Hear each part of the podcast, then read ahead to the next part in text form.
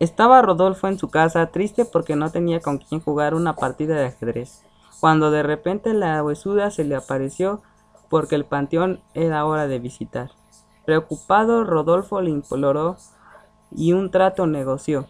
Una partida más vamos a jugar, y si yo gano, la vida me perdonarás. La muerte aceptó, pues de sus dones se confió. En la partida, la muerte se enojó, pues Rodolfo se le adelantó. Sigue mi partida, la muerte mencionó. Y hasta hacerle jaque mate, al panteón se lo llevó.